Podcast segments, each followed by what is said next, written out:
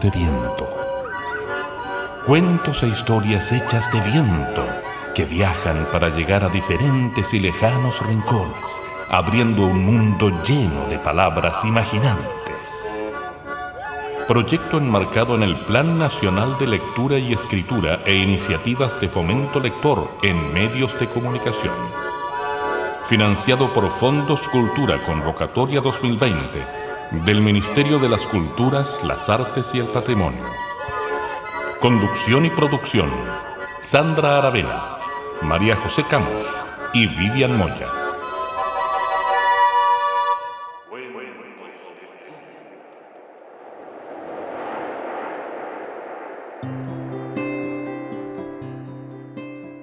Amigos y amigas, sin querer y sin darnos cuenta, el tiempo pasó. Tuvimos un año prácticamente en confinamiento absoluto y ya llegamos al 2021. Hemos caminado un año dificultoso, lleno de desafíos y donde la humanidad se ha mostrado en todo su esplendor, en lo bello, en lo oscuro, en lo alegre y también en lo triste. Y hoy, así como en un rito de cierre y de comienzo, queremos agradecer. Agradecer desde la esperanza, porque también entendemos que la esperanza está en hacer aquello que se quiere hacer, en ser coherentes en lo que se piensa, lo que se dice y lo que se hace y lo que se siente. Significa también poner el corazón a disposición de hacer un mundo distinto, más humano, más solidario, más honesto.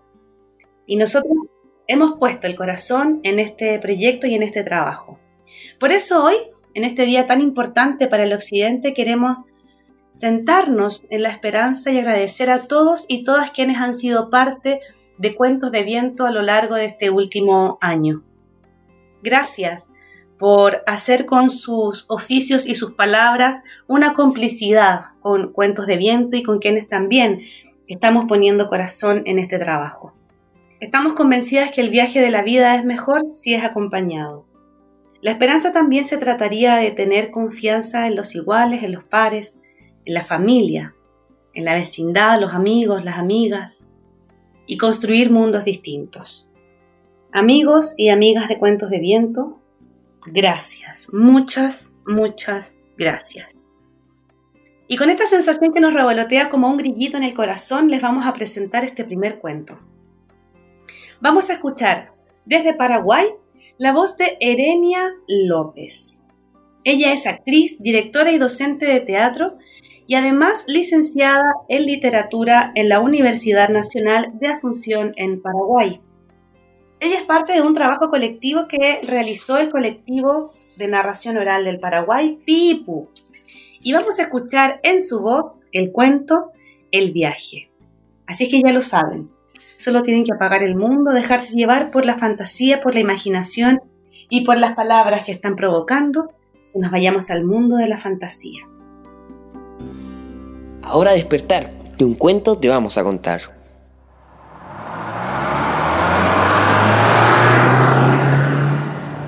El colectivo tragaba distancias con un ronroneo monocorde.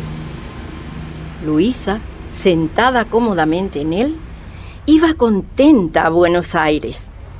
Por fin el sueño de terminar la primaria y estudiar peluquería se iba a hacer realidad piensa que la suerte que tiene ahora es un milagro de su madre muerta, ya que ella tanto había luchado para criar a sus hijos sola, allá en su pueblito lejano. Iba recordando su infancia, cuando su mamá le entregó a su madrina porque ésta le había prometido enviarla a la escuela.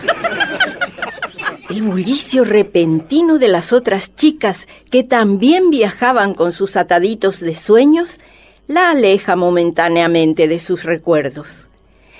Es hora de cenar. Bajan del colectivo felices y confiadas. Con ellas, las dos señoras conocidas de Luisa. Una que le consiguió el trabajo y la otra que le pagó el pasaje también baja el Señor que siempre las acompaña. Luisa está cada vez más convencida de que es nomás luego un milagro. Ubicadas en una mesa larga, las chicas empiezan a conversar. Mi nombre es María, Ayu Santaniwi. era Luisa, Ayu Casapawi. Sheina Ramona, Ayu Itapuawi. Todas se van presentando, menos una que permanece callada. Entonces la pregunta obligada, ¿Hande? Sherera Rufina a ayutaba iwi. Las risas estallan por el tono cadencioso del agua las señoras con la mirada les indican que esa risa es peligrosa inmediatamente bajan el tono y cuchichean que claro, ellas pues son menores de edad y están yendo en forma clandestina. Deben obedecer las indicaciones, ya que tan generosamente las están llevando a la gran ciudad para trabajar en casas de familia, donde dicen que se paga muy bien. Y silenciosas, reanudan el viaje.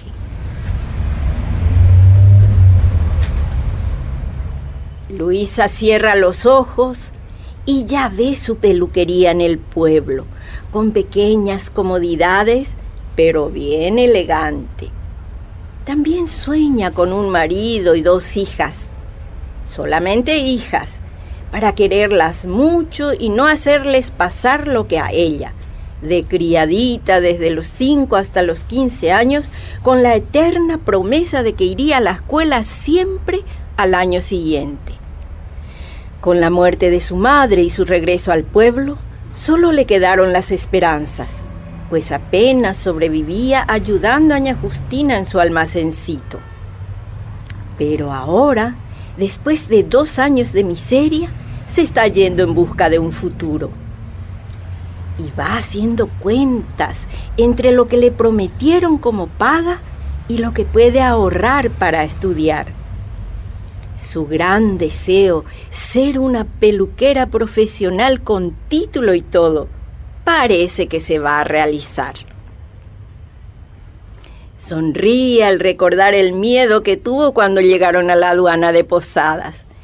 Ella nunca tuvo cédula de identidad, pero estas personas que la llevan le consiguieron rapidísimo, porque son muy eficientes si hasta con documento en la mano, lo mismo le dieron plata a los hombres que vigilaban la frontera.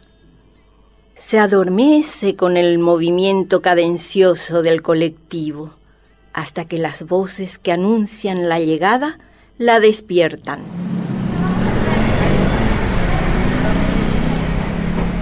Al bajar, una estampida de sonidos las recibe. Rápidamente las alzan a un vehículo más pequeño y las llevan a una casa de las afueras. Ahí les arrebatan los documentos personales y les aclaran sobre el tipo de trabajo que van a realizar.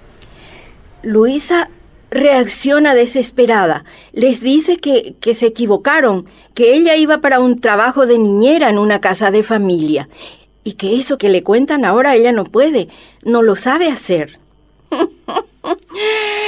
Eh, ah, pues vas a aprender pues, por una llama. Para eso que viniste. Si entendiste otra cosa, ese es tu problema. Nosotros gastamos mucho por ustedes y tenemos que recuperar nuestra inversión. La primera noche aparecieron por el lugar hombres rudos, borrachos y crueles. A Luisa la encerraron con uno de ellos. Ella se defendió, forcejeó y recibió una serie de golpes con una botella rota en la cara, la cabeza, en el cuello. El hombre huyó. Luisa murió desangrada.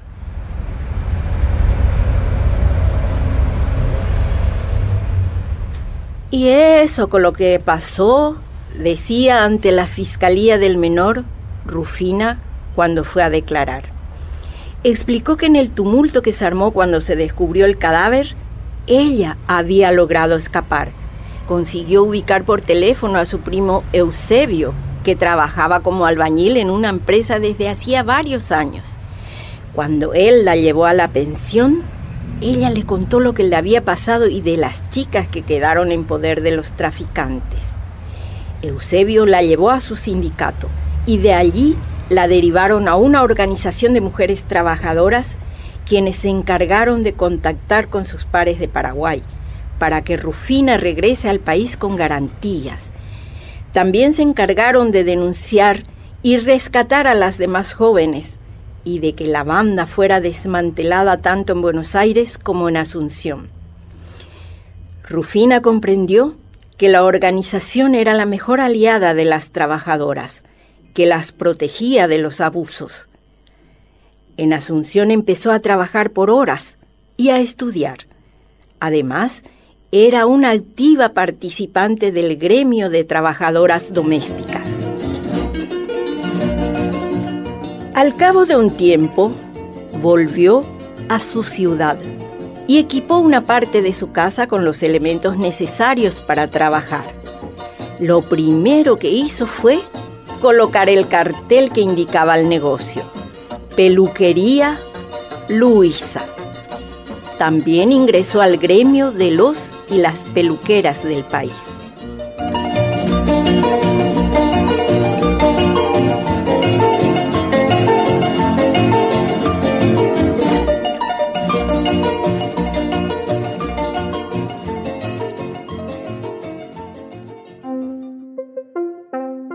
El día en que el desánimo caiga sobre tus hombros, te dejes sin saber qué hacer y te tropieces, que la tierra dance bajo tus pies y te equilibre.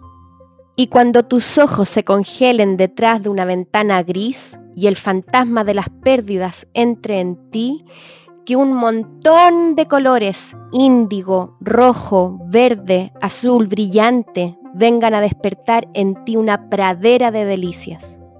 Y cuando las velas de tu nave se desgarren y una mancha oscurezca el mar bajo tus pies, que atraviese las aguas, el sendero de un claro de luna y te guíe con certeza a casa.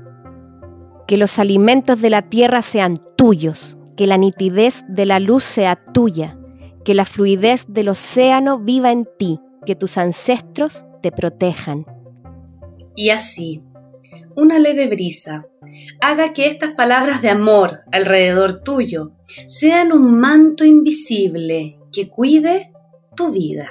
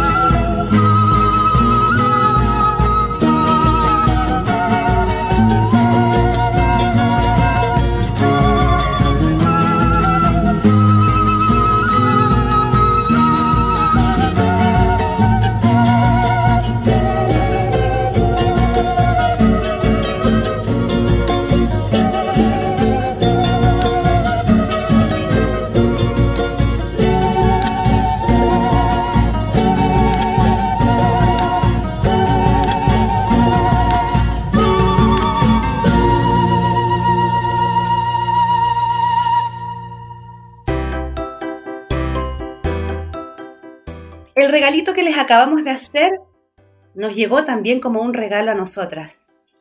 No sabemos más de dónde viene, no sabemos cuál es su procedencia, pero al recibirlo sentimos que teníamos que compartirlo con ustedes. Nuni, una profesional de la odontología, nos hizo llegar esta bendición para el año nuevo como un regalo que hoy hacemos eco de ese regalo para que llegue hasta ustedes. Y luego de este regalito, escuchábamos la canción de la esperanza de Kila Payún. Este grupo del canto nuevo es un grupo importante dentro de la historia de nuestro país y que su director artístico fue nada más y nada menos que Víctor Jara, que en su estilo de barbas y de ponchos y de instrumentos folclóricos hicieron arte, poesía, música y política alrededor del mundo y que los escuchamos también en los tiempos oscuros en este país. Agradeciendo la voz, la música y el arte de Quilapayún, vamos a escuchar el segundo cuento de este programa. Vamos a escuchar a Marcelo Guerrero, un cuentero cordobés. Él es profesor de profesión, pero que sin embargo decidió en algún momento dejar la pedagogía formal para dedicarse a contar historias. Hace algún tiempo andaba en una combi contando cuentos alrededor de las tierras argentinas. En eso lo pilló el confinamiento pandémico. Se define como un viajero contando cuentos, dice que le acompaña un bichito cordobés y un loco amor por la palabra dicha. Este cuentero y músico se dedica a contar cuentos para todos los públicos, desde el año 2010 en escuelas, bibliotecas, centros culturales, festivales. Descubrió que era cuentero desde muy pequeñito. Y así, enamorándose y enamorándose, también ha logrado realizar su propio CD de cuentos y tiene también una publicación literaria que se llama Migas de Pan, donde vamos a encontrar minificciones para viejitos y viejitas que no duermen la siesta. En voz de Marcelo Guerrero vamos a escuchar la leyenda del tambor. La cabrita le dijo al lobo, no puedo jugar, no puedo jugar, porque tengo un cuento que escuchar. Cuentan los que historias andan contando que en el corazón de la selva africana los monos de nariz blanca estaban obsesionados con un asunto. Cuando se hacía de noche, allá en el cielo, estaba la luna, tan blanca como su nariz. Y la luna les encantaba. Si de lejos era hermosa, ¿cuánto más sería de cerca? Así que decidieron que iban a traerse la luna para la Tierra. Propusieron muchas estrategias, pero al final resolvieron que lo mejor era subirse uno encima de otro hasta que el último de todos consiguiera agarrar la luna. Después solo había que tironear y listo. El mono más fuerte y pesado se colocó debajo y los demás comenzaron a trepar. La columna de monos se fue haciendo altísima, pero cuando ya faltaba muy poquito para llegar, los que estaban debajo se comenzaron a cansar y la torre de monos y la torre de monos se desmoronó. Todos se cayeron al suelo. Bueno, eh, todos no, porque el último monito había logrado pegar un salto y quedar aferrado a un borde lunar. La luna miró asombrada a este mono que colgaba de ella y como lo encontró tan simpático, le ayudó a subir. Parece que se quedaron charlando largo rato hasta que, claro, se hizo la hora de bajar.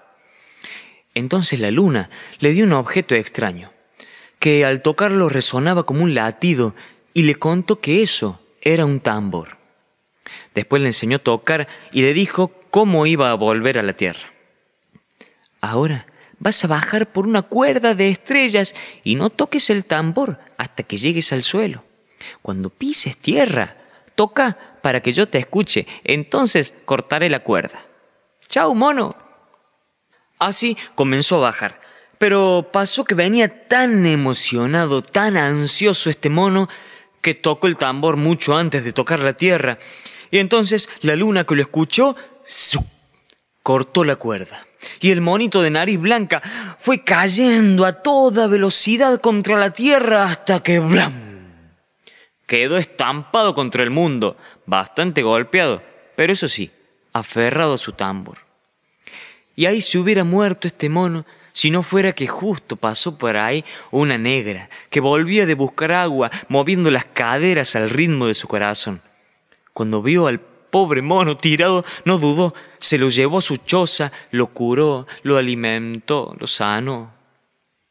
La gente de la aldea tenía gran curiosidad por el objeto que había traído el mono, así que cuando éste se recuperó le pidieron que contara, que contara la historia. Y el mono no solo contó, sino que también tocó, les enseñó a tocar y en agradecimiento por los cuidados que había recibido, le regaló el tambor. Así cuentan que llegaron los tambores a África. La gente aprendió a construirlos, inventó otras formas, inventó nuevos ritmos, lo dieron a conocer a otras aldeas. Cada tambor es una luna que suena, es un corazón que late. Y los negros lo tocan cuando hay fiesta, cuando hay tristezas. Se toca en la paz, se toca en la guerra. Se toca para comunicar, se toca para decir, se toca por tocar. Cuentan los que historias andan contando que los monos de nariz blanca, los que viven en el corazón del África, ya no se obsesionan más con el asunto. Ahora esperan las noches de luna llena en que los hombres tocan sus tambores para subirse a la copa de los árboles y sentir que de la tierra a la luna no hay más que un latido de tambor.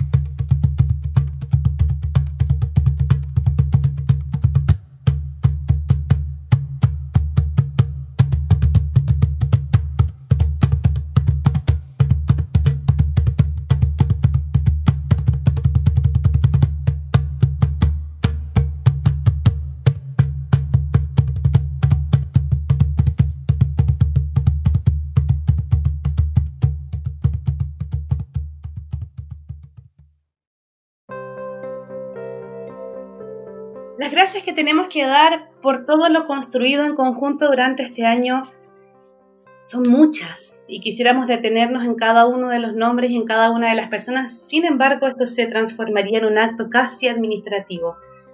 Yo quiero agradecer a las organizaciones, a todos aquellos que estuvieron con nosotros, las fundaciones, la escuela, la junta de vecinos, todas esas personas que como comunidades convivieron este año con nosotros y fueron parte del programa, pero también fueron parte de las conversaciones de crecimiento que tuvimos. Yo quiero agradecer a todos esos niños y esas niñas que se atrevieron a mandarnos sus cuentos, a compartir, a que su voz saliera hacia afuera y le llegara a muchas, muchas personas. Sé que a algunos les daba vergüenza y lanzarse y se lanzaron. A las escuelas, como decía la Vivi, a todos esos profesores y profesoras, a sus estudiantes que aprovecharon este programa para despertar eh, la imaginación y la creatividad, a las escuelas que están en las cárceles, a los directivos que creyeron también en, la magia de los cuentos, a todos esos agentes movilizadores que están presentes y que durante este año de encierro eh, nos ayudaron a llevar calma ahí a todos esos oídos.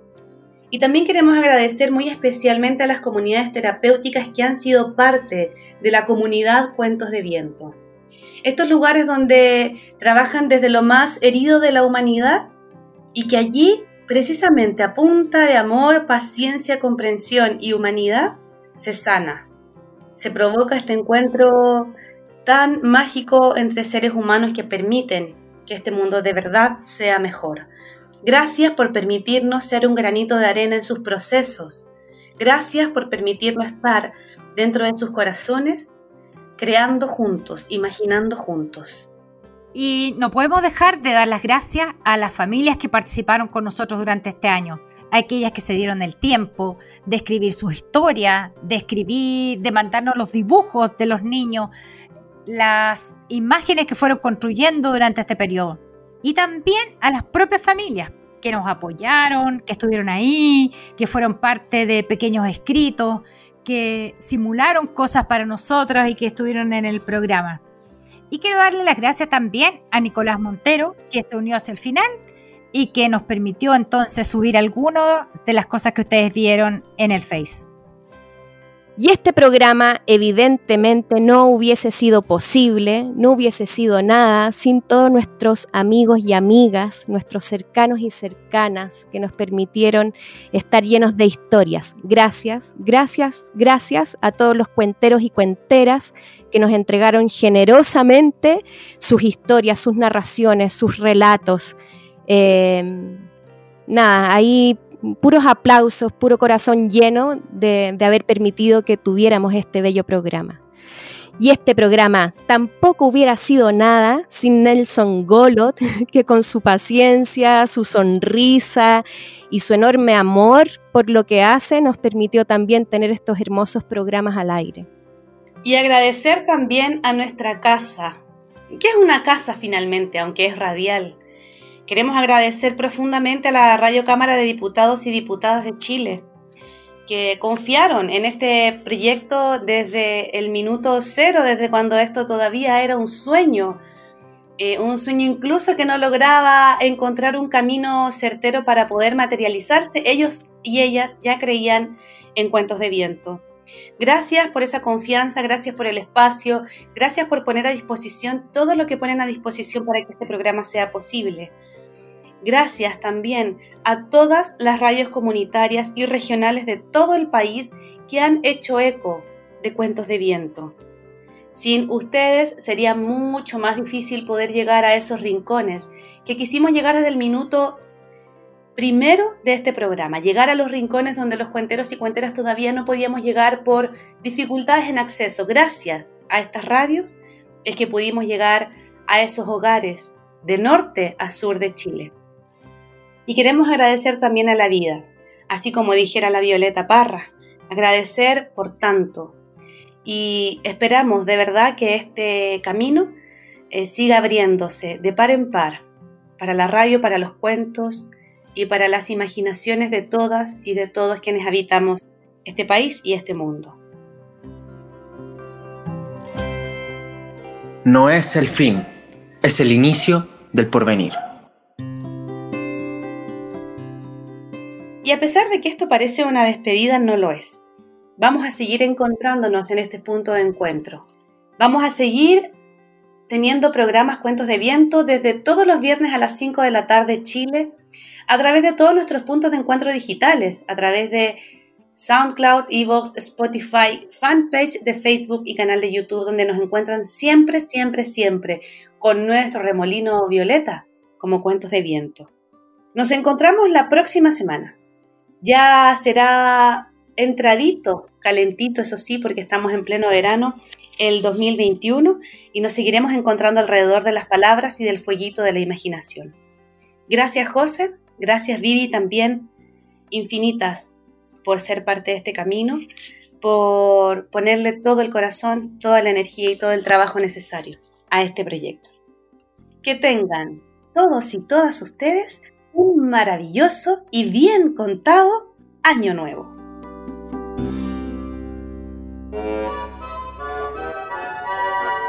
Gracias por acompañarnos en este viaje lleno de historias y palabras.